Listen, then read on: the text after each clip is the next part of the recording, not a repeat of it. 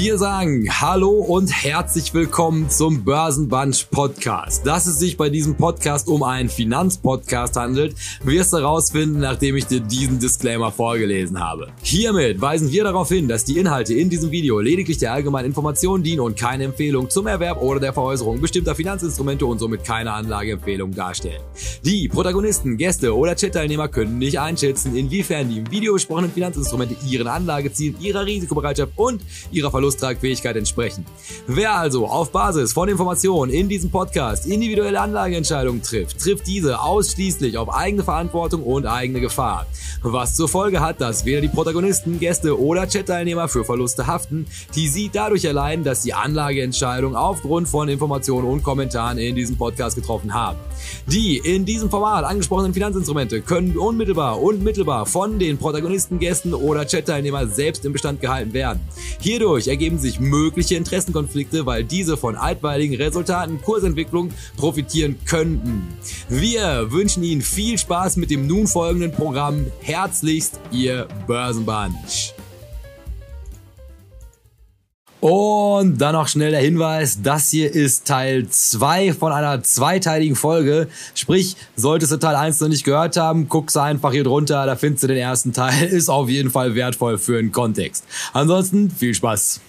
Und dann sagen wir Hallo und herzlich willkommen zurück zu unserer großartigen Karnevalsveranstaltung, in der wir mit allerbester Börsenbandschlaune jetzt mal was machen, was man, was uns vorgeworfen wird, was wir nie machen würden. Nämlich mal ein paar positive, mal ein paar Chancen wittern. Also was wären jetzt Gründe, die ich mir individuell vorstellen könnte, die dazu führen würden, dass der Markt jetzt zumindest mal noch bis zu dem US-Wahlkampf weiter steigt? Also ich glaube, danach werden die Karten sowieso neu gemischt und auch davor muss man sagen, also sprechen wir über eine brutale Zitterpartie. Also momentan, ich bin zwar viel investiert, fühle mich aber überhaupt nicht wohl dabei. Und wie Herr Strelo ja schon wunderbar dargestellt hat in der letzten Woche, also du hast, machst man an der Börse gerade, ja, Stops nachziehen. Aber ähm, darüber hinaus müsste man sich jetzt zumindest mal die Frage stellen, ist, was wären Gründe, dass das alles so schön weitergeht? Und das machen wir jetzt folgendermaßen, dass ich euch äh, grundsätzlich erstmal eine These in den Raum stelle. Und äh, ich glaube dann, also bei den meisten habe ich zumindest auch noch so ein bisschen Bonusmaterial, mit der man das so ein bisschen stützen könnte. Also meine erste These, wieso ich davon ausgehe, dass der Markt weiter steigen könnte, wäre in den großen Währungsräumen, namentlich USA, EU und Japan, wurden 60 Billionen, also deutsche Billionen, neues Geld geschaffen. Es ist eine Steigerung der Geldmenge um 200 Prozent, was natürlich erstmal ordentlich ist. Alles wird zukünftig in diese neue Geldmenge reinwachsen. Also grundsätzlich das Geld runterzunehmen, also das sei mal so dahingestellt, ob jetzt halt irgendjemand tatsächlich wirklich über eine Bank Geld wieder verschwinden lässt. Also Komplexer Prozess haben wir in einer früheren Folge schon mal erklärt. Aber grundsätzlich würde ich immer davon ausgehen, also das Geld ist auf dem Markt und das Geld wird auch auf diesem Markt bleiben. Das heißt, wenn jetzt zukünftig eh alles, also sieht man ja jetzt gerade schon, dass der Döner Kebab in Dortmund jetzt nur noch vielleicht ein paar Tage Luft hat, bevor der dann 10 Euro kostet. Aber es ist halt quasi, man merkt also aktuell kann man live miterleben, wie so ein Preisniveau steigt. So, und quasi da, also alles wächst rein. Der Döner Kebab in Dortmund wird jetzt halt auch einfach in dieses neue Preisniveau halt eingegliedert, ist und dass auch in dieses neue Preisniveau halt Aktien einfach mit eingegliedert werden. Das heißt, also hier ergibt sich erstmal eine, un eine planbare Upside. Also halt quasi, wenn wir sagen, wir bepreisen alles neu, basierend auf der neuen Geldmenge, würde das ja halt auch heißen, dass innerhalb der nächsten Jahre auch beim Kapitalmarkt halt quasi ganz genau diese Lücke geschlossen wird.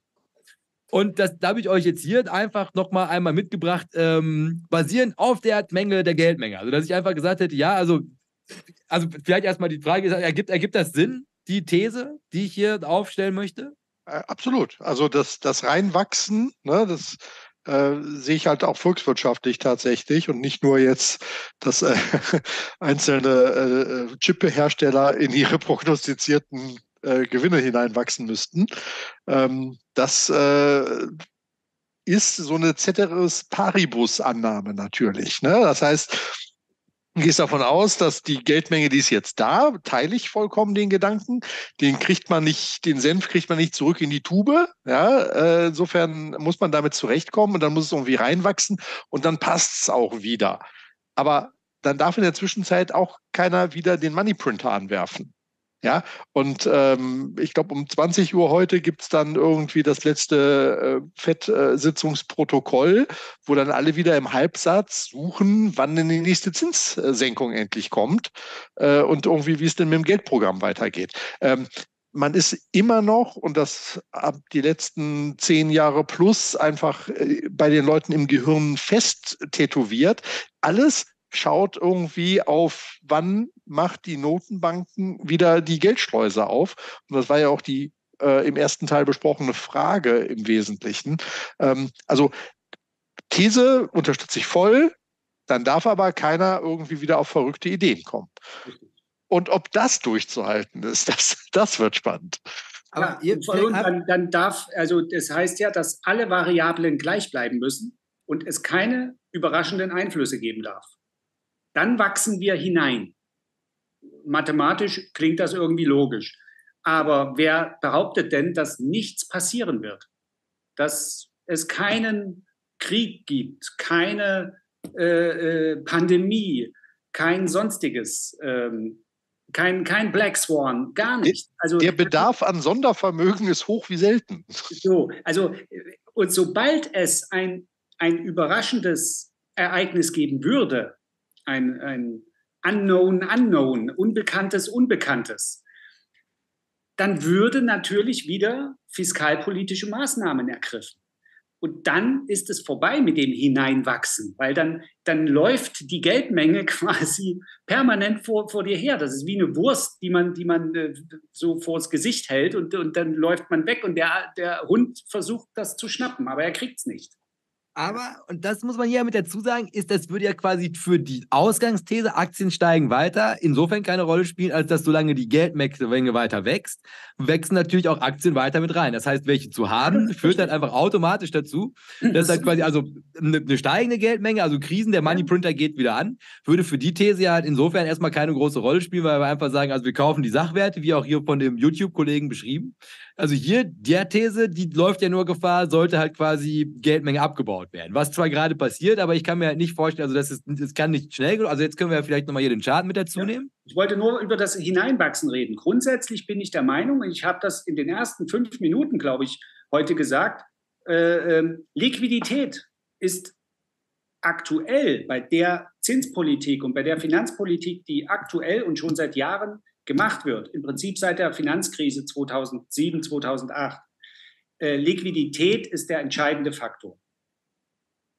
Also, und wenn Liquidität geschaffen wird, dann wird es diese Liquidität in Assetklassen fließen. Ganz zwangsläufig.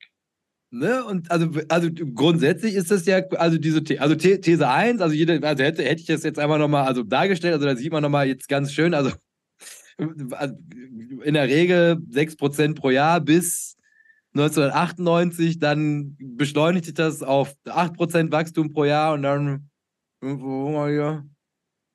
ab, ab der großen Finanzkrise in 08 dann mit 9% pro Jahr wächst jetzt die Geldmenge M2. Übrigens sehr lustig, ich habe diesen schönen Chart über die verschiedenen Arten der Geldmenge, musste ich mir nicht von der Bundesbank ziehen, den habe ich bei Verivox gefunden. Ja.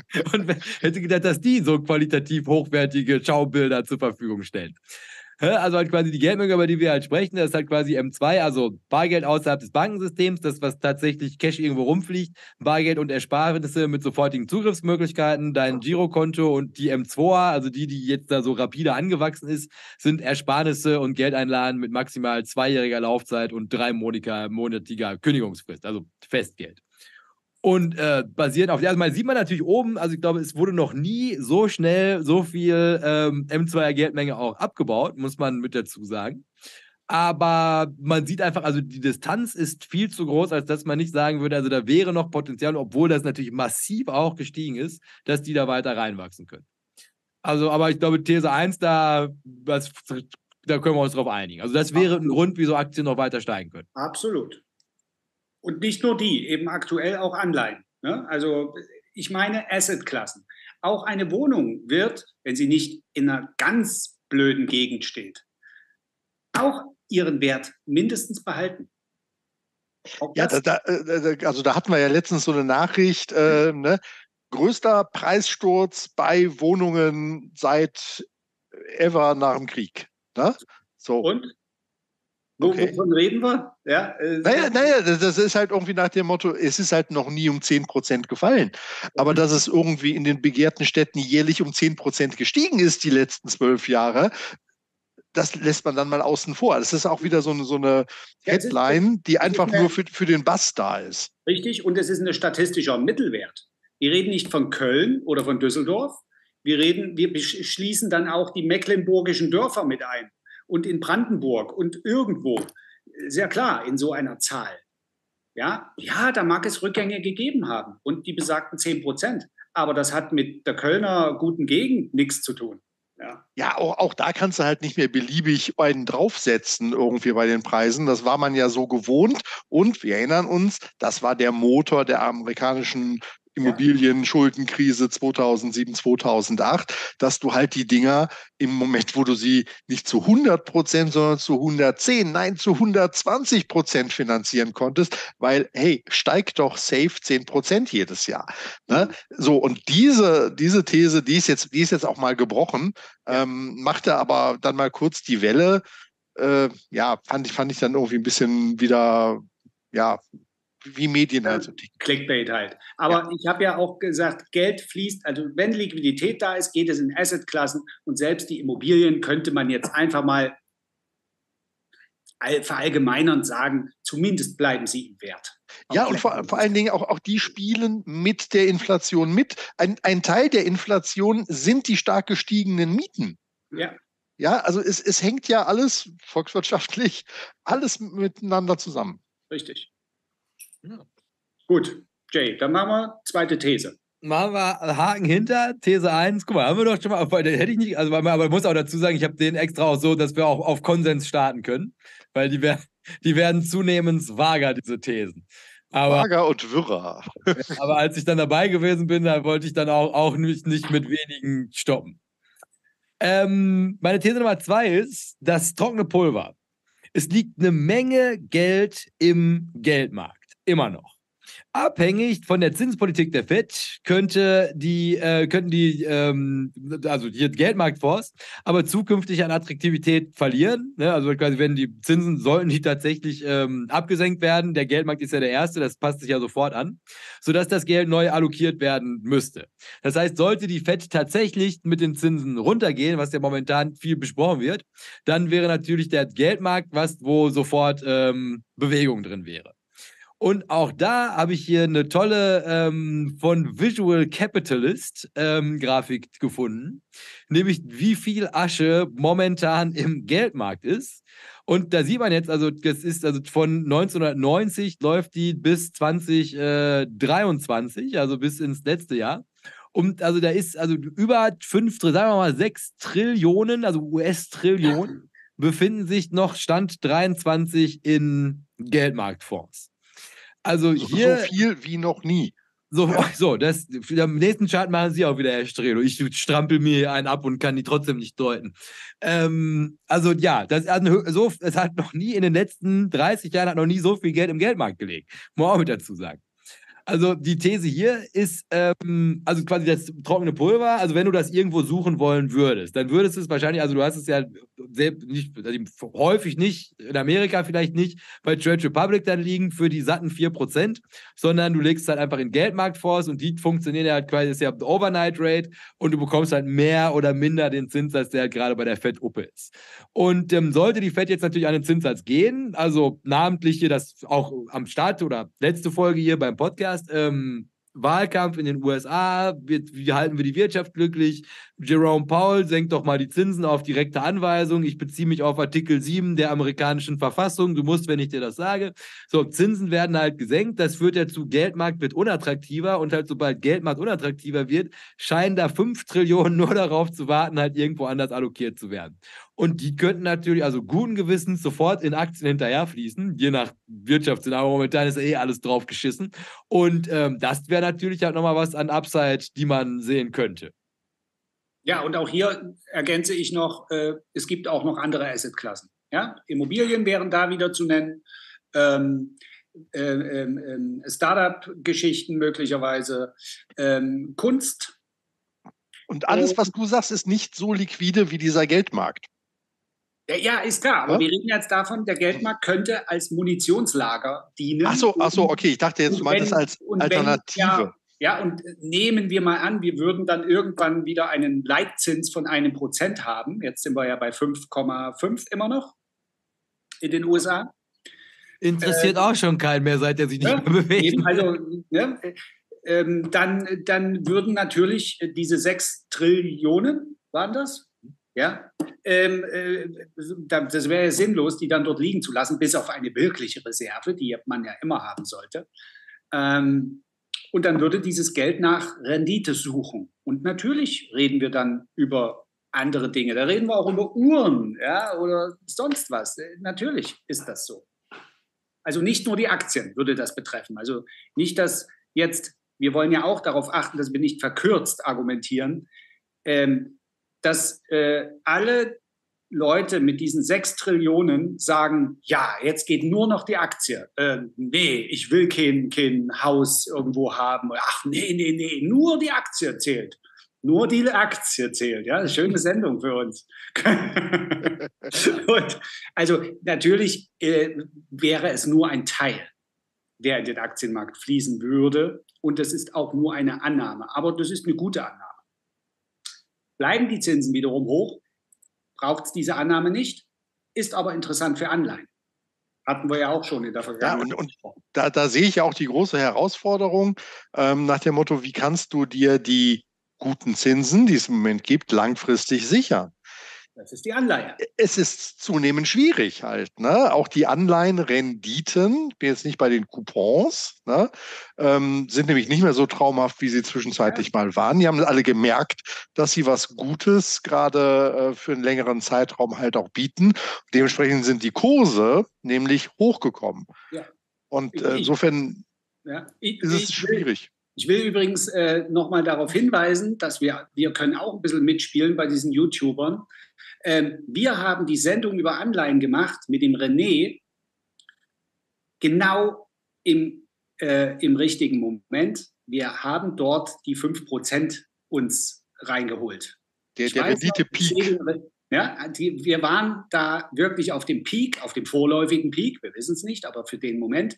Ich sehe noch den René vor mir, wie er sagte, ja, 5% klingt gut, ich habe noch keine Anleihen.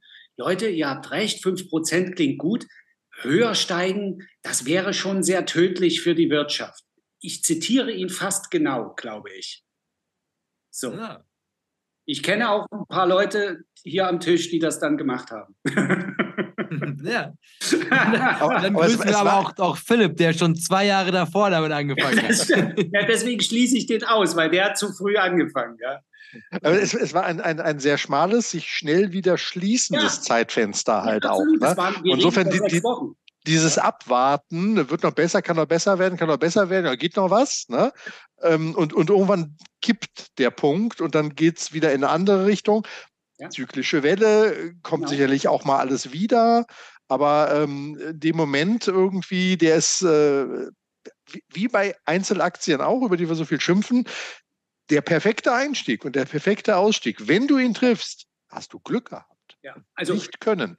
Ja, Ganz genau. Wobei, da möchte ich aber jetzt mal, also bei den Anleihen, wie viele, wir haben hier Stunden über diese Anleihenprobleme. Ja, wir haben also wir. alle, also wir hatten mit Stanley Druckenmiller, also ja. ewig Material. Und den, den, den Peak bei den Anleihen, da hat Glück gehabt. Also keiner hat so hart für die Anleihen gearbeitet wie diese Sendung. Und ja. dass wir jetzt, also die TLT-Dinger, also halt da auch, auch, auch so perfekt getroffen haben, das war, aber das muss man auch mit dazu sagen, das war ein Jahr oder ein halbes Jahr Arbeit. Und also Absolut, also, das war Vorbereitung und nur im richtigen Moment, das war Glück. Aber Gedanken gemacht haben wir uns sehr, sehr viele.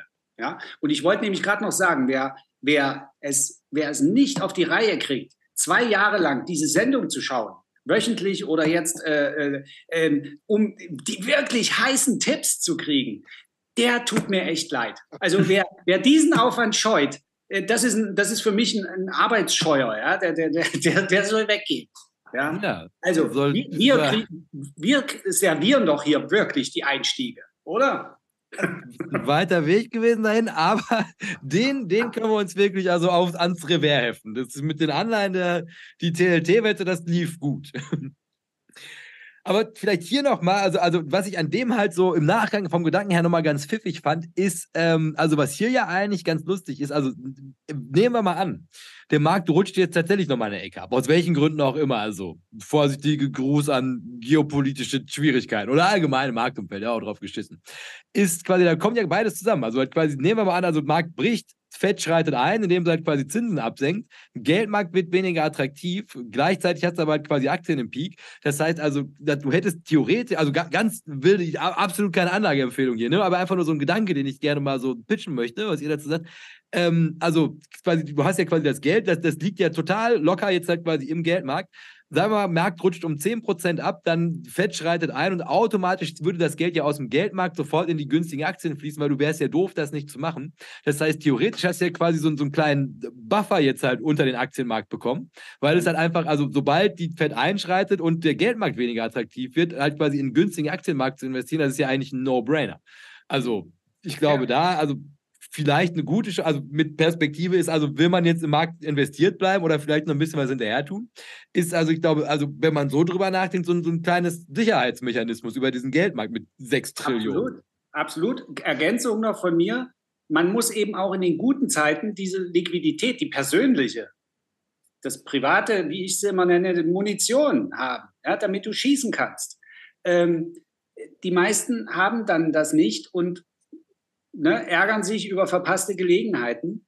Ähm, es gibt sie immer wieder mal. Und wenn du dann nicht liquide bist, persönlich, und wenn du vorher all in gegangen bist, weil die Aktien ja immer steigen, ne, so, ähm, dann hast du auch die 10% mitgenommen nach unten, den Verlust, den Buchverlust.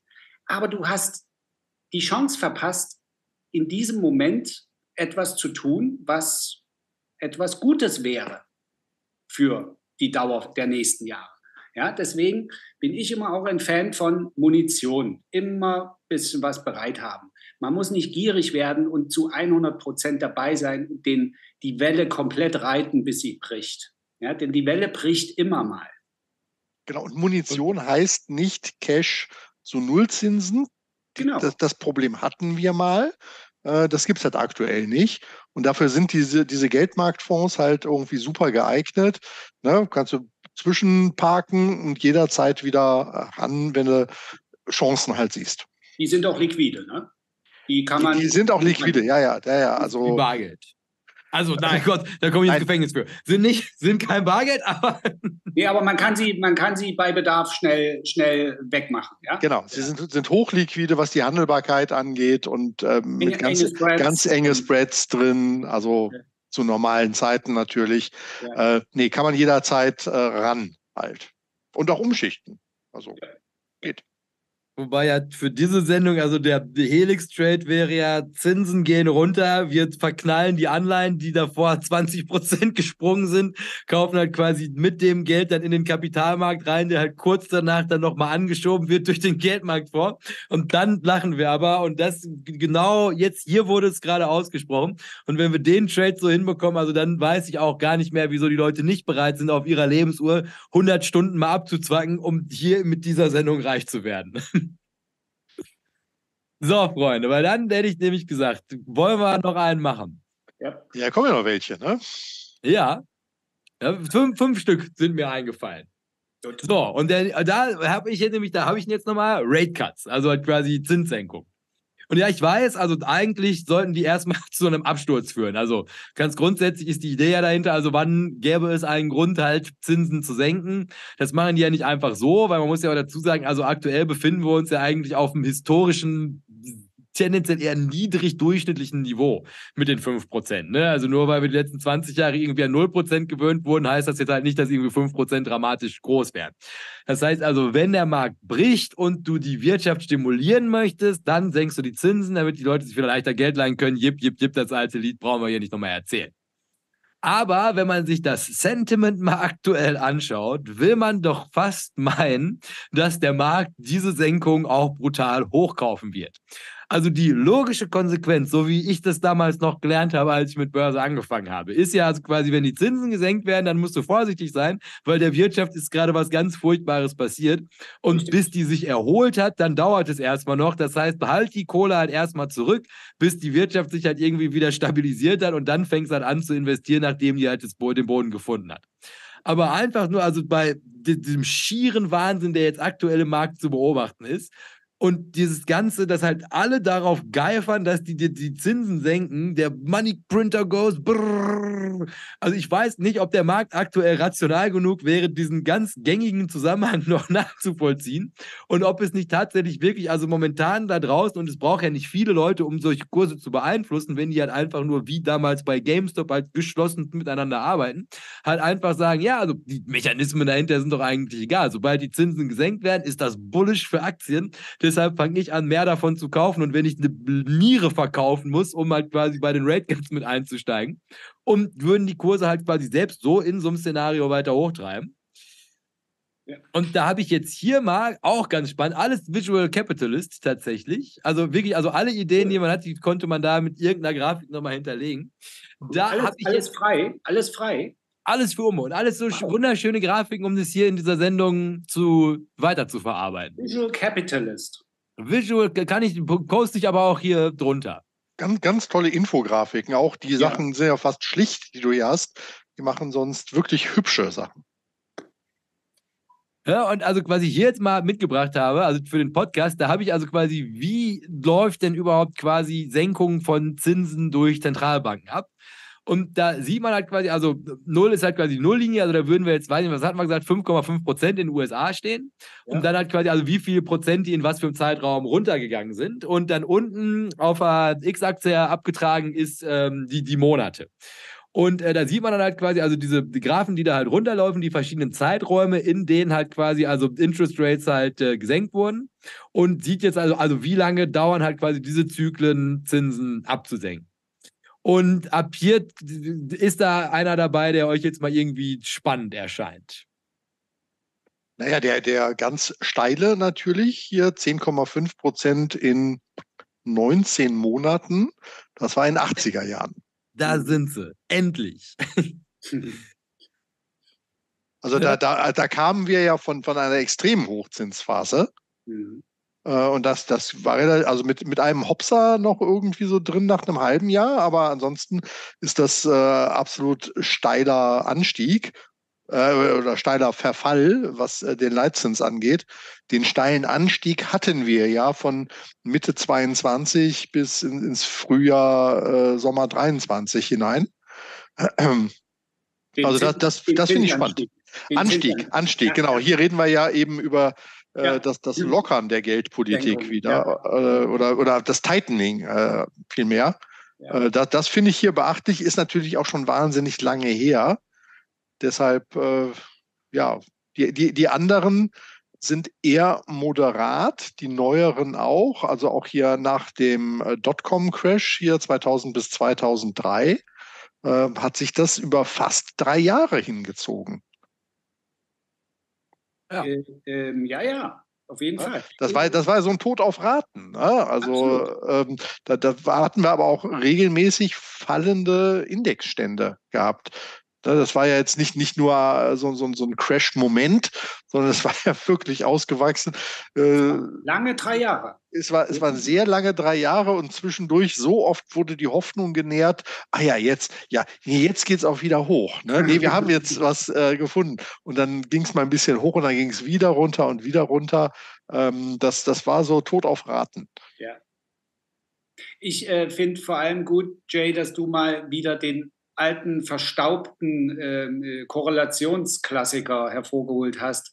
Zinssenkungen, also wir, ich habe das Gefühl, dass viele, und ich ertappe mich auch manchmal dabei, dass viele ähm, die Zinspolitik der FED mit den Kursen am Aktienmarkt in, in Verbindung bringen eins zu eins quasi, ne? eine ja. direkte Reaktion. Daher entstehen auch so Fragen wie, naja, aber die Fed muss doch für, für, dafür sorgen, dass die Kurse oben bleiben. Vollkommen vergessen wird die Tatsache, und deswegen danke Jay für diesen Reminder, dass Zinsen gesenkt werden, Pause, weil es den Unternehmen und der Wirtschaft insgesamt schlecht geht. Das heißt, Zinssenkungen sind per se keine gute Nachricht, was die Wirtschaft angeht. Ich habe das kürzlich in einem Newsletter von einem ähm, ähm, Typen da gelesen, der mich auch da wieder daran erinnert hat. Wenn die FED die Zinsen senkt, dann sollte man eigentlich mal kurz sich zurücklehnen, einen Spaziergang an der Elbe machen und sagen, oh Scheiße, die, die senken die Zinsen. Uh, dann geht es wohl den allen nicht so gut. Ja? Also zu, zu, zu ähm, den kausalen Zusammenhang herzustellen, zu sagen, Zinsen werden gesenkt, Kurse von Aktien steigen, weil, boah, jetzt, äh, das ist ein, ein Sentiment, was wir da besprechen. Da reden wir über dummes Geld, was einfach dem Momentum folgt, was okay ist. Das kann man machen. Ja? Aber der wirtschaftliche Zusammenhang, der, der wirtschaftspolitische Zusammenhang und die Ökonomie, was wir ja heute schon dank dir, Jay, einige Male äh, wieder hervorgeholt haben, der, der ist es nicht. Sentiment und äh, Verhalten von Anlegern an der Börse, was auch immer, die sich äh, zusammenreimen, warum Zinsen gesenkt werden sollen, das ist nicht Ökonomie. Und das muss man mal wieder an der Stelle sagen. Ja. Und langfristig wird die Ökonomie äh, wahrscheinlich dann doch funktionieren und Gefühle von Anlegern, Gier und Angst, die das sind zyklische Modelle. Das wird nicht, äh, das ist kein, kein Grundgesetz in dem Sinne, wie es ökonomische äh, Basisszenarien sind, sondern das ist einfach nur Psychologie und die kann sich jeden Tag ändern. Ich glaube, also auch, gerade mit, mit, Blick auf diese äh, historischen Rate Cuts, ne, also quasi ist ja der erste Gedanke, den man, also muss man ja auch mit dazu sagen, ist, also ist ja schön, die alle mal irgendwie gesehen zu haben, aber also eigentlich musste ja quasi von 2000 gerade beschrieben, fast drei Jahre, lange drei Jahre, beschreibt das wahrscheinlich ganz gut. Das ist ja nicht mehr repräsentativ. Also eigentlich muss man ja mit dazu sagen, ist wahrscheinlich die neue Zeitrechnung, ist also quasi, wie gehen die jetzt nach diesem Quantitative Easing damit um? Also wenn du einmal mit Nullzins gespielt hast, das ist ja, also wie Heroin, da kommst du schwer wieder weg von, ne? Und äh, jetzt ist man hier halt in einer Situation, wo man sich halt die Frage stellt, jetzt haben wir die 5% erreicht, das ist ja auch super, also mal, muss man auch mal loben, Jerome Paul. Wer hätte das denn gedacht, dass du 5% schaffst und die auch hältst? Ja. Nur jetzt ist hier natürlich die Frage, ist also, inwiefern möchtest du halt da jetzt wieder zündeln mit einer Inflation, die halt, weiß Gott, nicht ausgestanden ist. Ne? Gäbe genug Gründe zu sagen, also da würden sich Rate Cuts lohnen. Großteil der Gründe, die jetzt angeführt werden, das von diesen ganzen Populärmedien, also soweit kommt es ja noch. Also dann sind wir wieder bei Artikel 7 von der Verfassung. der Staat kann anweisen, wann die Zinsen gesenkt werden müssen. Aber ich glaube, also was man hier ganz gut sehen kann, ist also in so Notfalllagen wie Corona geht es ja dann verhältnismäßig schnell. Und also die zwei Modelle, die man halt jetzt sehen könnte, ist also, sagen wir mal, von 2000 aufwärts, ist also quasi, du kannst dann entweder innerhalb von einem Jahr, das ist also, wenn du es in Relation setzt, ist es halt quasi einmal die Hälfte und bei dem anderen waren es halt zwei Drittel, die halt runtergegangen sind von dem Zinssatz, auf dem es stand. Und da jetzt für die These Nummer drei, die ich da aufgestellt habe, ist also im ersten Fall, es geht schnell, da könnte ich mir vorstellen, dass das gut funktioniert, weil ich könnte mir gut vorstellen, also dass die Kohle reichen würde, halt quasi ein Jahr lang halt Rate Cuts zu kaufen. Wenn das über drei Jahre geht, müsste eigentlich auch dem letzten klar geworden sein, dass das absolut keine bullische Erscheinung ist, wenn Zinsen gesenkt werden. Und ähm, ich glaube, da würde dann, also würden viele Anleger global eine wertvolle Lektion lernen, nämlich, dass die Korrelation eigentlich eine ganz andere ist und ähm, dass der Money Printer ja eigentlich nicht dafür eingesetzt wird, dass es dir individuell besser geht, sondern, und das muss man hier natürlich auch mit dazu sagen, ist eigentlich ist das, muss das Geld ja wirklich in die Realwirtschaft, das soll Arbeitsplätze schaffen, das soll Leuten wieder gut gehen. Aber ich glaube, für diesen kurzfristigen Moment, und da wären wir halt sofort wieder bei meiner These ähm, für das nächste Jahr, ist also, ich glaube, dass der Markt in seiner absoluten Manie aktuell in der Lage wäre, sagen wir mal so ein halbes Jahr, diese Rate Cuts hochzukaufen, weil sie halt einfach wirklich davon ausgehen, dass das was Gutes ist. Ja. Und da, und das würde halt quasi also zu sagen, also wieso sollte man jetzt investiert sein, zu großen Teilen, ist also, ich denke mal, ein halbes Jahr könntest du damit gut spielen. Du musst immer, also bei allem, was wir hier besprechen, du musst super auf der Hut sein. Das ist ein super fragiler Markt. Aber halt quasi den jetzt einfach weiter zu reiten, und das würde ich mit dieser These Nummer drei halt auch nochmal weiter, also das halt selbst, wo also vor also die letzten zehn Anlegergenerationen, jeder hätte dir gesagt, wenn die anfangen, Zinsen zu schneiden, lauf. Aber momentan würde ich fast sagen, also es könnte zum ersten Mal, aber eine, als Bauchgefühl, da kann ich, habe ich keine Daten zu oder wie ich das belegen könnte. Es ist wirklich eine Sentiment-Entscheidung, ja. dass ich aber dem Markt schon zutrauen würde, dass er halt einfach wirklich in seiner, ja, also kompletten Ausblendung der Realität sagen würde, ah, nice, Rate Cuts, erstmal kaufen. Ja. Und, und das funktioniert. Also ähm, du glaub nicht oder unterschätze nicht eine, ein, ein, ein, ein eine Herde von Leuten oder eine Herde von Kühen oder Bisons, ja, wenn die einmal losläuft, die hältst du nicht an und da brauchst du auch dich nicht dagegen stellen, also sprich irgendwie short äh, zu gehen. Das kannst du, also ich sag ganz ehrlich, wir, wir, wir haben ja den Disclaimer, ähm, eine ganz allgemeine Info, die aber viel über mich aussagt weil ich ja auch die psychologischen Aspekte sehr genau beobachte, und, und überzeugt bin, dass die wirklich einen großen Einfluss haben auf, auf, auf Kurse letztendlich, weil Kurse werden von Menschen gemacht. Ähm, ich hatte noch nie eine so niedrige Cashquote wie jetzt. Das, das will was heißen, oder? Na, mal, und wie fühlst du dich dabei? Sehr gut, sehr gut, sonst würde okay. ich es nicht machen. Ähm, ich fühle mich tatsächlich in diesem Jahr sehr, sehr gut damit. Ja. also, glaube, hätte keiner erwartet, weil ich war immer der, der gesagt hat, um Gottes Willen, und wo soll das hingehen und so. Ähm, da habe ich auch Fehler gemacht. Ich habe auch einiges verpasst dadurch. Ich war zu konservativ und ich habe zu theoretisch auf den Markt geschaut. Und ich habe genau diesen Punkt, über den wir gerade sprechen, nämlich das Sentiment und die Gier und das Momentum unterschätzt. Und das da habe ich ein bisschen gelernt und ich glaube, dass, dass da eine enorme Kraft ist, die man, wie du gerade sagst, Jay, das ist Bauchgefühl, das kann man nicht berechnen und äh, kann man keine Größenordnung daraus äh, entwickeln und sagen, ja, und das sind dann ungefähr 8% von hier aus.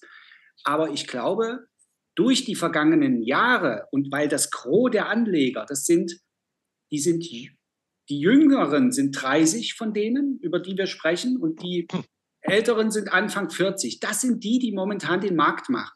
Und die kennen nichts anderes als die Politik der letzten Jahre. Und die werden diese Nachricht, Zinsen werden gesenkt, entsprechend äh, interpretieren und danach handeln. Bin ich überzeugt von. Ist eine Wette, aber ich glaube, die Chancen stehen gut. Ne, also das kann jetzt, wo wir gerade mal ehrlich sind, das kann ich auch mal mit. Also äh, ich bin nämlich auch, also wieso macht man sich überhaupt solche Gedanken? Jetzt, wie lange kann das noch gut gehen? Ich war noch nie in meinem Leben so hoch konzentriert im Portfolio wie jetzt. Also ich habe mittlerweile 20 Prozent von allem, was ich besitze, in einer einzelnen Position. Und ähm, die also die, die also in, in diesem Markt auch volatil ist, also halt quasi, wenn, wenn die sich drei Prozent bewegt, also das ist, wo du die wirklich, also wo du schluckst. Und also, wo du wirklich auch Gedanken darüber machst, ne? Also halt, boah, wie lange kann das denn noch gut gehen? Ne? Also halt quasi die Gewinne, also die ist halt da reingewachsen, ja. Aber die Gewinne willst du natürlich auch nicht wieder abgeben. Aber du willst natürlich halt auch, du willst ja die Gewinner auch laufen lassen und äh, da jetzt halt auch nicht irgendwie dran rumdoktern, weil am Ende fühlst du dich jetzt zum ersten Mal in deinem Leben richtig wie Warren Buffett und Charlie Manga, weißt du, mal die Gewinner laufen lassen. Aber ähm, wo man halt schon irgendwie, also, also wirklich, also genau auf ein Unternehmen. Habe ich auch lange nicht gehabt. Also eigentlich meine ganze Welt dreht sich nur noch um ein Unternehmen. Aber solange das halt weiter gut läuft und das tut es aktuell gerade, also spannend. Und all diese Gedanken, die ich jetzt hier für den Gesamtmarkt ausklamüsert habe, die kommen aus ganz genau dieser Denke. Und ähm, drum, also momentan ist, also muss man auch mal mit dazu sagen, ist, es, ist, es ist ein komischer Markt, ne? Also weil eigentlich, es ergibt alles überhaupt keinen Sinn, aber man will sich auch nicht beschweren, ne? Also ich sag mal, die Kohle fällt einfach so vom Himmel und ähm, jetzt musst du natürlich, nur darfst du am Ende nicht der Doofe sein, der es halt einfach nicht vom Tisch nimmt. Ne? Also halt quasi, wenn du dreimal hintereinander rot triffst, ähm, musst, ja, musst du halt gucken, wie, wie lange das noch gut geht. So, weil zwei müssen wir noch durchbekommen heute, damit wir hier mal das ganze Deck durchkriegen. Meine These Nummer vier ist, und da ist noch was hier. Der Markt ist klüger, als man denkt. Das hört man ja auch nicht alle Tage. Der Deglobalisierung ist in vollen Gange. Auch das, also wenn man jetzt mal quasi diese ganzen düsteren Sachen drumherum mal anschauen möchte, also quasi Zölle in der Größenordnung, die noch nie da gewesen sind. Also ich weiß nicht, wer das hier verfolgt, wenn China versucht, ein Auto mit dieser Überproduktion nach Europa zu bekommen. Also ich glaube, 60 Prozent Zoll auf, hat die Türkei auf chinesische Autos jetzt erhoben. Also Protektionismus also nie da gewesen davor. Kriege, Politik, also ich glaube, da brauchen wir nicht groß drüber sprechen. Und das Modell Exportnation neigt sich dem Ende zu. Und auch das kann man jetzt mal, also wirklich, muss man mal ehrlich mit dazu sagen, ist, ähm, das will keiner hören, aber das ist, was gerade passiert in einer domestisch orientierten Welt, also halt quasi das, was halt nach dem, also was vor der Globalisierung da gewesen ist und worin wir uns jetzt eigentlich auch wieder orientieren. Also halt quasi die Malte machen das Geschäft in ihrem eigenen Land und machen halt einfach nicht mehr Überschüsse, indem sie halt Zeug in andere Länder verkaufen, was einen ganz simplen Grund hat, nämlich also weil sich die Länder, die das gekauft haben, irgendwann auch die Frage stellen, also hier Donald Trump Rhetorik, also wieso soll ich denn Schulden machen für deine Scheiße? Dann produziere ich das ganze Zeug da einfach bei mir selber und jetzt hast natürlich halt so Länder, also China vornweg, aber Deutschland übrigens auch mittendrin in dieser Mischpoke, die jetzt halt quasi eine komplette Wirtschaft, also auf Export ausgerichtet haben, der jetzt aber halt quasi zukünftig in so einer zunehmend angespannteren Welt halt einfach nicht mehr stattfinden kann. Das heißt also, es muss jetzt tatsächlich auf dem lokalen Markt, bei uns ist halt quasi der Binnenmarkt Europäische Union, China muss bei sich vor der Tür verkaufen, der Amerikaner kauft unser Zeug sowieso nicht mehr, weil der halt überhaupt nicht ansieht, wieso der uns Geld geben sollte für irgendwelche Produkte, die er zu Hause auch machen kann. So, das heißt, in so einer Welt, auf die wir uns also zunehmend zubewegen, gibt es eigentlich nur noch wenig Geschäftsmodelle, die tatsächlich noch global Bestand haben werden. Also es gibt halt nicht so viel Zeug, wo man halt die, also die du halt wirklich in dein Land lassen musst, weil sonst deine Bevölkerung halt eskaliert. Und äh, das sind halt Aktien, die zukünftig, also auch in so einer Welt weiter steigen. Und das sind lustigerweise ja eigentlich auch aktuell die Aktien, die so einen Index tragen. Also halt quasi dieses ganze Magnificent Seven Zeug, das sind halt eigentlich, wenn man mal aus dieser Warte drauf guckt, alles Unternehmen, die eins gemein haben, nämlich das sind Geschäftsmodelle, die baust du nicht so schnell nach. Also halt quasi, wenn du jetzt einfach sagst, wir bauen unser eigenes Instagram und zwingen in der Europäischen Union alle Leute, dieses Instagram zu benutzen, dann werden die Leute wahrscheinlich relativ schnell relativ sauer. Das gleiche hier mit so Nvidia-Prozessoren und so Zeug. Das heißt also, das, was jetzt gerade passiert, wo halt alle irgendwie sagen, ja, AI und Shenanigans, das könnte halt auch tatsächlich sein, dass irgendwie vielleicht und wir kriegen das überhaupt nicht mit, aber die zum Beispiel großen Adressen halt die Globalisierung schon antizipiert haben, indem sie einfach gesagt haben, was sind denn am Ende wirklich die Läden, die weiter global Geschäfte machen können in einer Welt, die zukünftig nicht mehr global sein wird. Und auch dazu, da habe ich jetzt halt einfach nur einmal nochmal, um meine Deglobalisierungsthese zu untermauern, nochmal was Wunderschönes, also Visual Capitalist, herrliche Seite. Und zwar Foreign Direct Investments. Was das ist, wie das funktioniert, da gibt es so eine Folge, da sind wir drauf und haben so Golfschläger in der Hand. Die habe ich mit Tino zu zweit gemacht. Auch ganz spannende Folge, da sind, arbeiten wir mit so OECD-Daten und gucken also, wo okay. fließt das Geld gerade hin. Mhm. Und äh, hier sieht man das Ganze mal für China. Also wie viel Geld kommt vom Ausland, wird in China investiert in Produktivität, also Bau von Maschinenhallen und solche Sachen. Und da sieht man also, das sind spektakuläre Summen. Hier 166 amerikanische Billionen, also deutsche Milliarden. 2021 piekt das halt auf 344 Milliarden. Und im Jahr 2023, und das darf jetzt einer von euch mal vorlesen, nachdem ich nochmal darauf hinweise, 2021 wurden 344 Milliarden investiert. Und jetzt als Cliffhanger liest euch einer von den Jungs vor, was 23 reingegangen ist. 15, 15 Bill, Milliarden US-Dollar. Ja, 15 Milliarden. Es Im Gegensatz zu, wir wiederholen nochmal, 2021 waren es fast 3448, richtig? 3, 3, 3000, äh, nee, 344 Milliarden. Milliarden. Das heißt also, wir haben 95 Prozent Investitionen nach China verloren. Aus den USA. Äh, ist das auch aus den USA gewesen? Weil ich, ich glaube, das. Ich glaube, ist eigentlich immer global, oder? Generell extern nach China rein. Ne? Kommt, ja, auch, ja, sehr, genau. sehr, also alles kommt, kommt auch sehr, sehr niedrig vor, ja. Ich dachte, es wäre USA ausschließlich, denn das würde politisch Sinn ergeben. Nee, nee, also, quasi, also quasi einfach Geld, was von außen ins Land fließt. Ja, das ist mir schon klar. Aber ja, schmeiß nochmal die Folie auf. Bitte. Ja, mach nochmal bitte. Ähm, ich meine, das wären nur die USA, die Clients. Oben, oben rechts, der Text. With the US in slowing domestic growth weighs on investor optimism after. Ach, durch die Spannungen mit den USA sind die Zuflüsse so gering geworden. Mhm. Richtig? Ja, aber die Kohle ist halt quasi immer, also quasi alles Geld, was nicht direkt aus China kommt, ist halt die Foreign Direct Investment. Kann von überall kommen. Kann auch deins sein. Also ich würde trotzdem sagen, es ist nicht so sicher, ob es wirklich das Weltvolumen äh, ist. Da, da wäre ich mir jetzt nicht so sicher. Wir, wir halten fest, dass es radikal ja. wenig geworden ist. Ja, ja. Richtig. Ja. ja. Und das ist ja die Frage, ist das jetzt schlimm für China oder ist das auch schlimm für den Rest der Welt? Mhm. Ja. Mal, aber es soll ja erstmal nur die These Deglobalisierung auf eine dramatische Art und Weise, weil das ist auch sowas, wo da redet keiner drüber wie über die Rente, aber es ist halt was, also was auch angesprochen, also der Wohlstand hier in diesem Land hängt da dran. Also wenn in China nicht mehr investiert wird, aus welchen Gründen auch immer, dann wird das irgendeinen Grund haben und dieser Grund, das ist halt ganz genau das. Das ist halt quasi der Chinese flutet den deutschen Markt mit seinen Autos, das können wir uns hier in Europa nicht erlauben, weil wir haben unsere eigenen Autos, die kommen in billiger und besser, also was machen wir? Da kommt ein Zoll drauf. Ja. So, wird knallen dem halt ein Zoll drauf, der sagt, ja, lieber deutscher Automobilhersteller. Wenn du meinen Scheiß nicht kaufst, dann kaufe ich deinen Scheiß auch nicht mehr. Und jetzt siehst du, wie die Fabriken in China abgebaut werden müssen. Das heißt, so großartig wie das hier alles ist, und das ist ja also, wie diese ganzen Exportnationen funktionieren, wie Euro-Krise damals auch schon funktioniert hat, ist also, wir halten die Löhne hier künstlich niedrig. Und das können wir tun, weil halt quasi der Wohlstand, also theoretisch übers Ausland verdient wird. Also wenn das alles domestisch wäre, würde es uns allen übrigens viel besser gehen.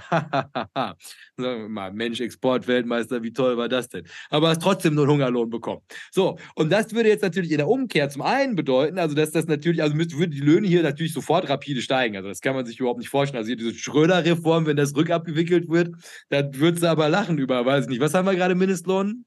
20? Bestimmt 14, nicht, ne? 14,20 Euro, meine ich. So, dann machen wir hier Mindestlohn, also wenn wir das dann anpassen würden, so 30, 35 Euro, da fangen wir mal an. Bürgergeld mal so 3.000, 4.000 Euro, wenn wir das halt irgendwie auf ein Niveau, wo wir nicht Exportweltmeister sind, anpassen würden. Und das ist die Welt, auf die wir zuhalten, wenn das Modell Globalisierung bricht. Und wenn man das irgendwo vermuten wollen würde, dann Follow the Money, Foreign Direct Investments. So jemand wie ich ist nicht mehr wirklich optimistisch, dass Globalisierung in der Form, im aktuellen Kontext, außer natürlich irgendjemand ermordet Wladimir Putin, zukünftig noch so funktioniert, wie wir es kennen. Äh, 12,41 Euro Mindestlohn. Okay. So. Und untragbar in einem domestischen Markt.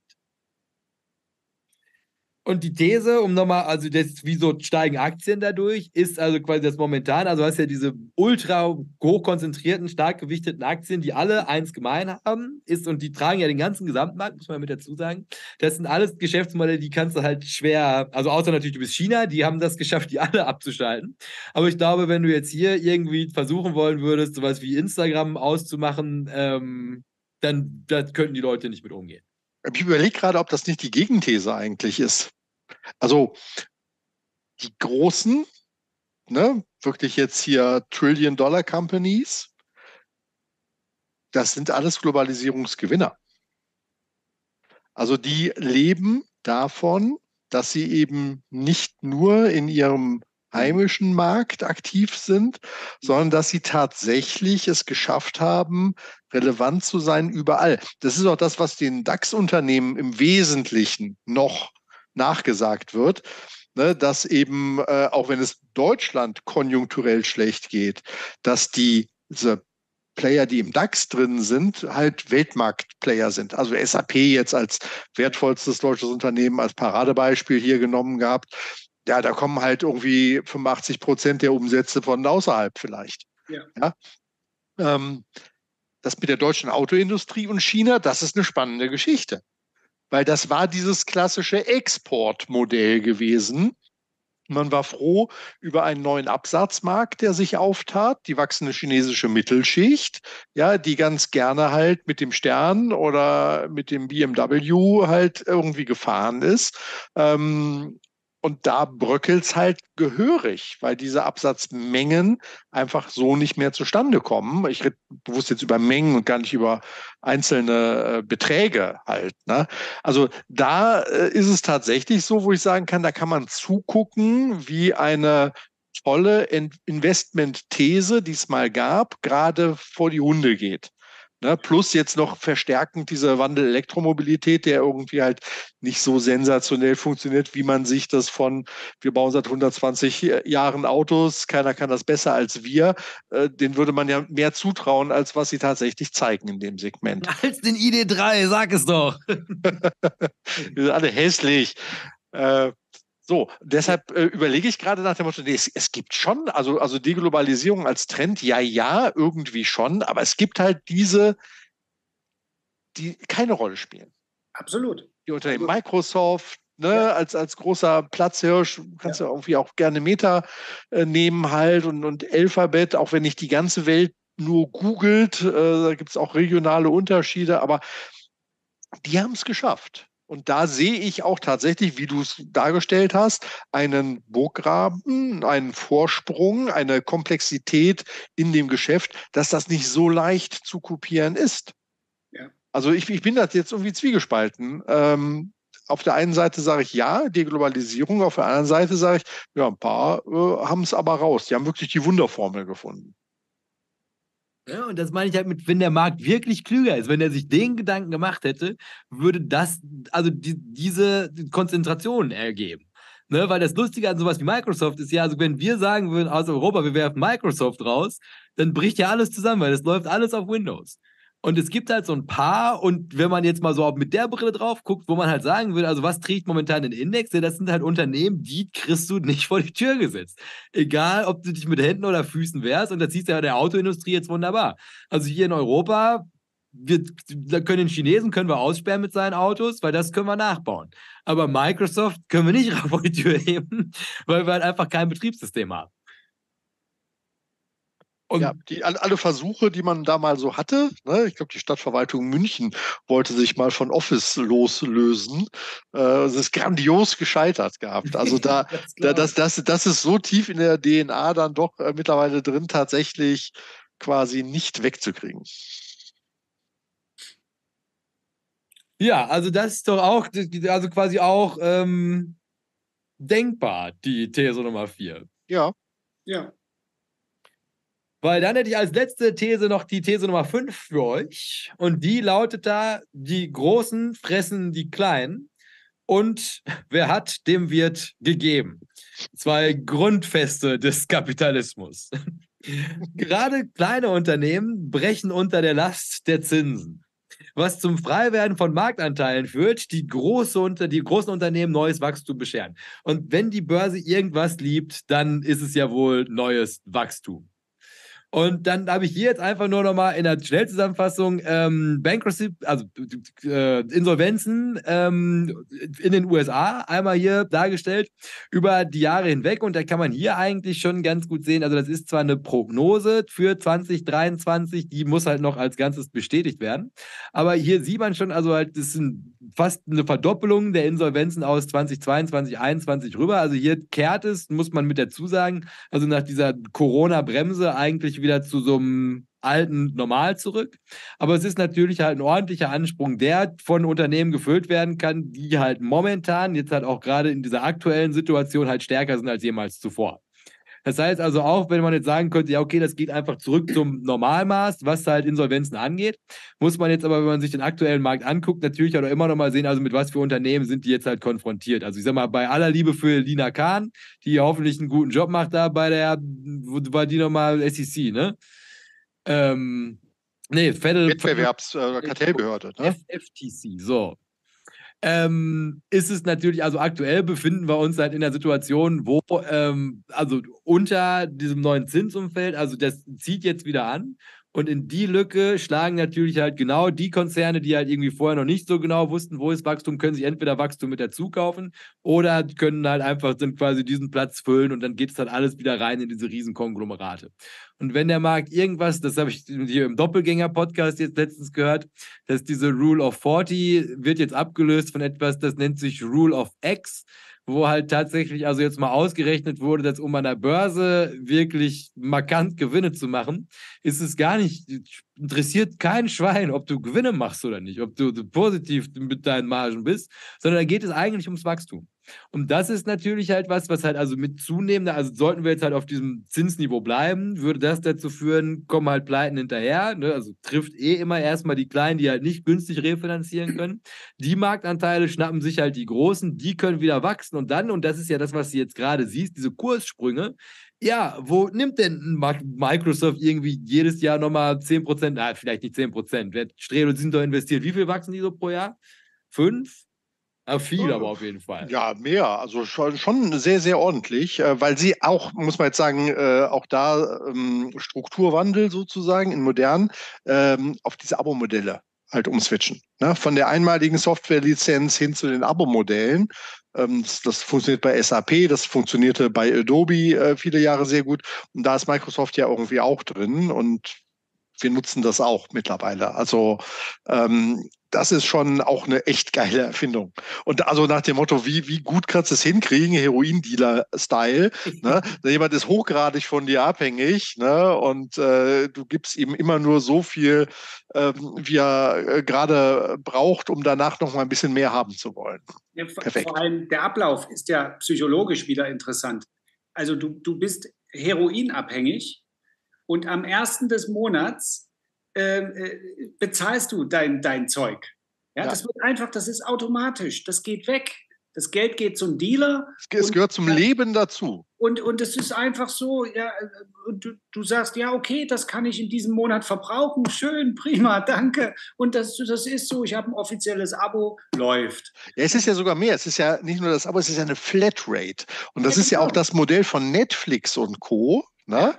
Äh, so nach dem Motto, okay, du hast halt dieses, dieses monatliche Paket und du musst die Leute immer noch so entertained halten, dass sie es gerne geben. Ne? Ja. Also es, es, darf auch kein Kater eintreten, ne? Genau. keine, keine, keine Reue eintreten für den Konsum, äh, sondern es muss halt irgendwie sich immer lohnen. So, und, und um, um bei dem Heroin zu bleiben, wenn der sich jetzt das, weil er hat eine Flatrate, reinknallt, dann liegt er ja nur noch rum. Da kann er nicht mehr arbeiten gehen, wird rausgeschmissen, liegt auf der Straße, äh, so äh, zu Ende. Das ist dann ein Kunde, den, der verloren gegangen ist. Genau, wenn du ihm die Jahresdosis gibst, dann schießt er sich ab. So. Aber, aber, wenn du ihn schön in dosierten, ja. kontrollierten ja. Abständen versorgst, ja. ne, also dann quasi, ist er happy. Quasi, du musst Serien drehen. Keine Filme mehr, sondern Serien mit Cliffhanger. Und dann wird der sich nicht komplett zurichten, der Typ. Der wird immer die nächste Folge sehen wollen.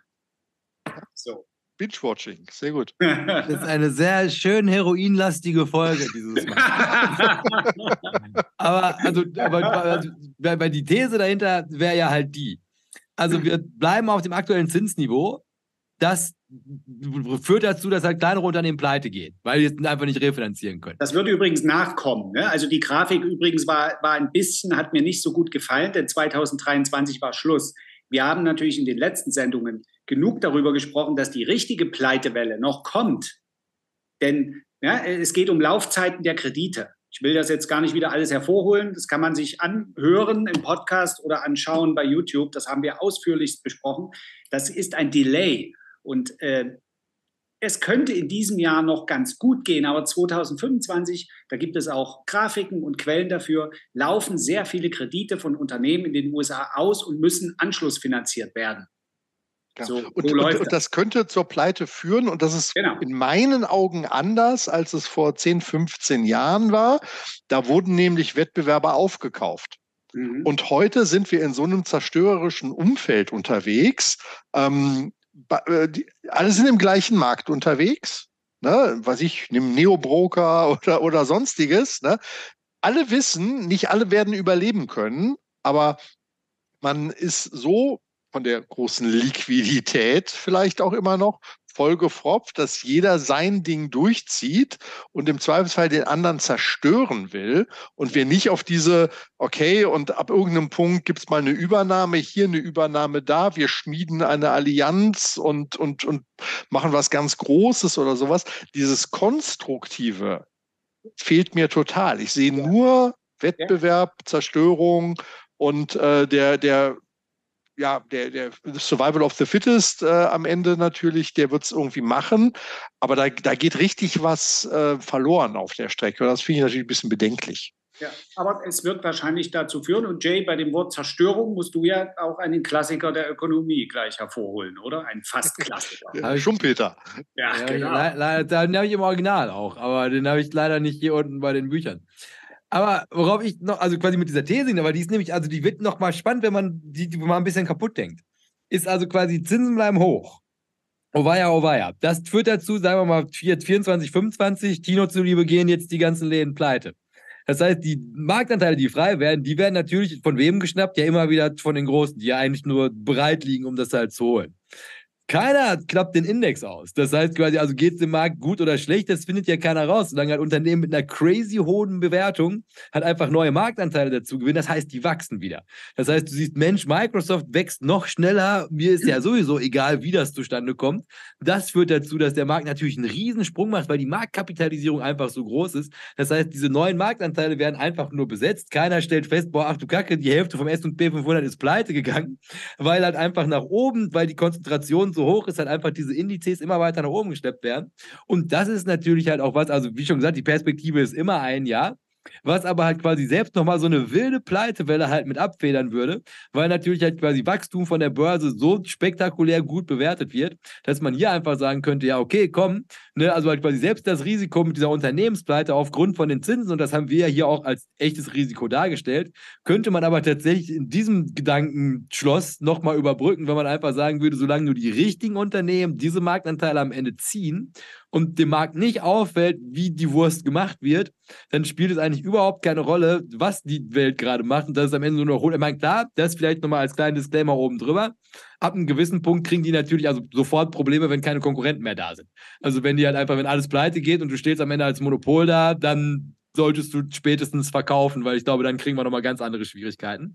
Aber ansonsten, was, was auch nochmal Stabilität reinbringen würde, Perspektive bis Ende 2024. Ja. Und damit das nicht so rüberkommt, als wäre das ein Plädoyer für den Kauf von Einzelaktien, wir haben heute speziell genug darüber gesprochen, dass das immer ein Ritt auf der Rasierklinge ist. Äh, der ETF, der gute alte ETF ist dann ein, ein sehr guter Freund und Weggefährte. Das ist er ja sowieso immer. Ja. Also wir äh, sagen wenigstens, dass wir eigentlich nach fünf Minuten Schluss machen könnten in der Sendung. Und wir sagen das auch so oft und regelmäßig. Nur, wir reden eben über andere Dinge. Das unterscheidet uns von anderen Kanälen. So. Werbung, Werbung, Werbedingsbums ist vorbei, Werbebotschaft. Werbeinsel zum Schluss noch mal. Ja. Ja, aber das auf jeden Fall zu meinen fünf Thesen. Und also ich glaube, also einfach so von der Stimmung her hätte ich gesagt, also ich glaube, wir können uns im, im, in der Gesamtheit darauf einigen. Also immer natürlich jetzt der Aufruf ans Publikum. Kommentiert hier gerne drunter, verfasst gerne Folgefragen, bringt hier Impulse ein. Macht das für euch Sinn da draußen vor den Rundfunkempfängern? Weltempfänger vor den Welt Weltempfängern auf Mittelstreckenwelle von der Strelo. Mittelstreckenwelle. Aus dem, aus dem Keller, Keller mit Morsezeichen. Ah. Funkwellen sind keine Raketen, Jay. Ja. Aber auf jeden Fall, also, also eine herzliche Einladung. Also, das wären jetzt mal also drei Ideen, die zumindest also hier im Konsens erstmal alle Sinn ergeben würden. Also, die Frage ist ja immer die gleiche. Ist, also, man ist jetzt überproportional, für unsere Verhältnisse ist man überproportional investiert. Und ähm, wie lange reiten wir diese Welle, bevor wir vom Surfbrett stürzen und im schlimmsten der Hai. Fall und der Hai, der Shark. Ja. ja Howard, Howard Marks. Howard Sharks. Howard Sharks. Ja, ja, da ist er. Yes. ja, Howard also, Sharks wird auch genannt. ja. Ja, nee, aber ich glaube, ähm, da sind wir uns doch also verhältnismäßig. Ja, haben wir doch eine gute, dass wir uns einig sind. Ne? Ja. Eine sehr positive Folge über den Aktienmarkt heute mal gemacht. Ja, ganz ohne Krampf. Ja. Ne, weil dann wollen wir noch mal einen Blick in den Chat werfen, weil ich glaube, dann kommt ihr heute hier relativ nah an der magischen Zwei-Stunden-Marke raus. Das äh, nur leicht überzogen dann so. genau. Ja, ich schaue noch mal rein. Ähm, also es wurde im ersten Teil wild spekuliert und ich war mir jetzt auch nicht sicher. Ich habe währenddessen ja mal die Mail gelesen, die du am Samstag geschickt hattest. Ähm, habe ich dann nachgeholt sozusagen. äh, wissen wir schon, welcher Finfluencer und welches Video hier gerade demontiert wird? Ne? Ähm, und ich weiß gar nicht, ob du es transparent machen möchtest, ob du es unten nee, drunter. Nee, wollen wir nicht. Wollen nee, wir, nicht. Das ist, wir haben Achso, okay, okay, alles klar. Okay. Es, es, weil es geht nicht um Bashing. Wir, wir, wir nehmen das als Anregung, um mal so zu schauen. Ich hatte nicht verstanden, ob wir den Fragesteller sozusagen äh, anonym lassen wollen oder das Video. Habe ich aber nicht aufgepasst, einfach nur. Okay, gut. Hinweise habe ich gegeben und es, nicht, es ist nicht Aktien mit Fuß. Das konnte ich hier auch schon mal äh, ausbremsen. Da würden wir uns die Hände nicht für schmutzig machen. Das kannst du ja mal sicher sein. Das ist schon jemand, der länger unterwegs ist. Ja, ja das habe hab ich auch erkannt und, und äh, den, den äh, habe ich auch schon vor langer, langer Zeit wahrgenommen und durchaus auch als äh, grundsätzlich seriös. Ja, also der hat, der hat auch Qualitäten. Also meine, Gar keine Frage. Gar überhaupt keine Frage. nicht irgendwie, also es ging jetzt einfach nur um das, aber das ist ja, oh, da muss man also immer mit dazu sagen, ist, also es gibt halt so Kompetenzrahmen und wenn man die verlässt, dann läuft man halt manchmal Gefahr. Und jetzt in diesem Zusammenhang war halt, es sind so generelle Ratschläge an Leute, wenn sie sich halt im Internet informieren, worauf muss sie achten, um ein ja. gutes von einem schlechten Video dann in, in der expliziten Situation erscheinen zu können. Und Wunderbar. Gilt, und, und Leute, das gilt übrigens auch für uns. Äh, ja. Andersrum. Andersrum ja. andersrum halten. Hier sind sie, hier sind sie nochmal. So. Die Klassiker der, des ökonomischen Denkens für den ja. äh, Podcast hier. Für den Podcast. Und übrigens diese kritische Betrachtungsweise, dieser Skeptizismus für alle, die uns zuschauen und zuhören, das gilt auch für uns. Was wir ja, hier hinterfragt alles. Blödsinn sein. Ja? ja. Gut, jetzt muss ich aber den, den Wind aus deinem Segel nehmen hier, Tino, weil Manu die so nachfragte und so neugierig war, meinte dann irgendwie so, äh, ja, keine Chance, kenne äh, nur irgendwie wenige, äh, kenne nur die guten Boys, selten auch Mädchen auf Finfluence, so wie euch. Oh. Oh. Ja, da, da, da habe ich die Herzchenfunktion vermisst. Äh, das konnte wow. ich da nicht replyen soweit. Wow. Ja, der, der Börsenfried äh, schaltete sich ein äh, zum Thema Leitzinsen und meinte, wer sagt denn, äh, dass die Zinsen gut sind? Vielleicht werden sie ja noch besser.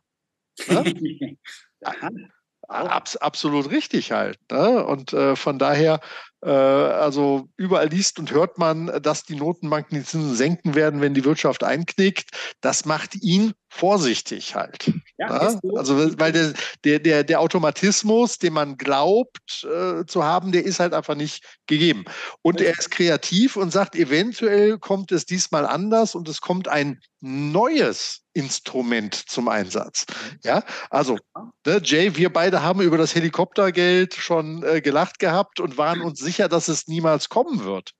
Ja, weil die Forderung ist ja irgendwie alt und die Theorie ist irgendwie jetzt auch nicht ganz frisch gewesen. Und dann kam es halt doch. Ja. ja. also wir sind natürlich nicht davor gefeit, dass ganz kreative Sachen kommen. Und die Notenbanken sowohl in Europa als auch in den USA sagen ja, sie machen einen datengetriebenen Approach jetzt. Äh, Finde ich auch sehr interessant, als ob das vorher eine alte weiße Männer Runde nach Stimmungsabfrage war. ja?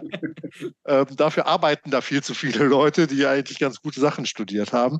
Also genau, vielleicht gibt es da kreative äh, Geschichten nochmal. Ja. Und, und wer war das gerade? Wer, wer hat das? Der Börsenfried. Der Börsenfried. So. Ja. Und äh, lieber Börsenfried, heute habe ich ein Newsletter bekommen und noch nicht gelesen. Und die Headline sagt, hm, was ist, wenn die Fed die Zinsen gar nicht senkt, sondern weiter erhöht?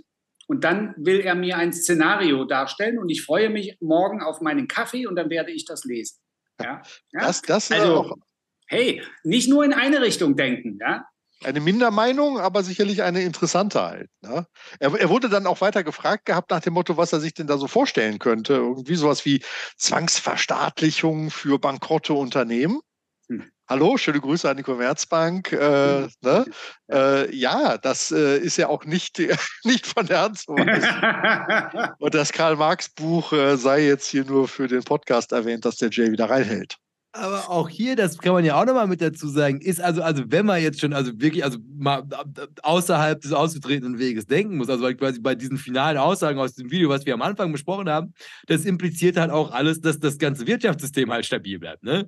Also wann, wenn nicht jetzt, leben wir in revolutionären Zeiten, wo, und also ich meine, auch das erschien irgendwann mal abwegig.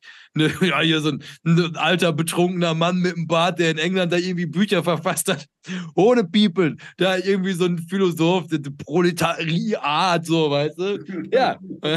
Der Lenin, Stalin und er sich versieht haben sie Atombomben. Ja. Ja, ja. Ja, also insofern, äh, Kreativität ist den Notenbanken zuzutrauen, das sehe ich auch so. Und äh, das haben sie ja auch bewiesen, ne? Negativzins und solche Geschichten. Da hätte vor zehn Jahren keiner gesagt, dass es das jemals geben wird. Und es gab es doch. Jawohl. Willi, nein, wir reden nicht über dich. Äh, er hat später zugeschaltet. Fühlte sich aber anscheinend leicht, leicht ertappt. Und äh, es gibt auch schon eine Spekulation hier, äh, wen wir denn gemeint haben könnten, aber wir wollen es ja nicht nennen. Aber so schlecht ist die Spekulation gar nicht.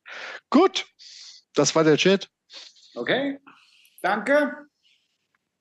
Dann bedanken wir uns wie immer beim Chat für äh, großartige Kommentare. Und ähm, ja, dann würde ich sagen, sehen wir uns ganz klassisch in zwei Wochen wieder. In der Zwischenzeit, also sammeln wir wieder, also so in dieser sehr schönen Form neue Inhalte. Und hat doch auf jeden Fall Spaß gemacht. Und es war was, was für eine positive Sendung. Ja, und, und viel gelernt und wieder, ich habe auch viel aufgeschrieben. Also doch, das, das ist ein schöner Stammtisch. Wir haben heute das Bier vergessen, Freunde. Wir wollten eine, nebenbei eine Bier. ah, ah. Also, die letzten Bestände meines Winterbockbiers. So. Naja. Frühling steht vor der Tür. Äh, ja. Mit entspannten 7,0 Umdrehungen. Ja. Naja, ja, nee, weil dann, ähm, warte mal, können wir das hier schon mal, damit wir das hier noch äh, akustisch füllen können, auch das lange Intro, so, so. So lange ist Ja, bedanken uns bei allen Leuten fürs Zuschauen. Ähm, kommentiert. Zu hören zuhören, ja. selbstverständlich auch. Kommentiert hier gerne drunter, wenn ihr Fragen habt, ne? gerne an börsenbunch.gmail.de.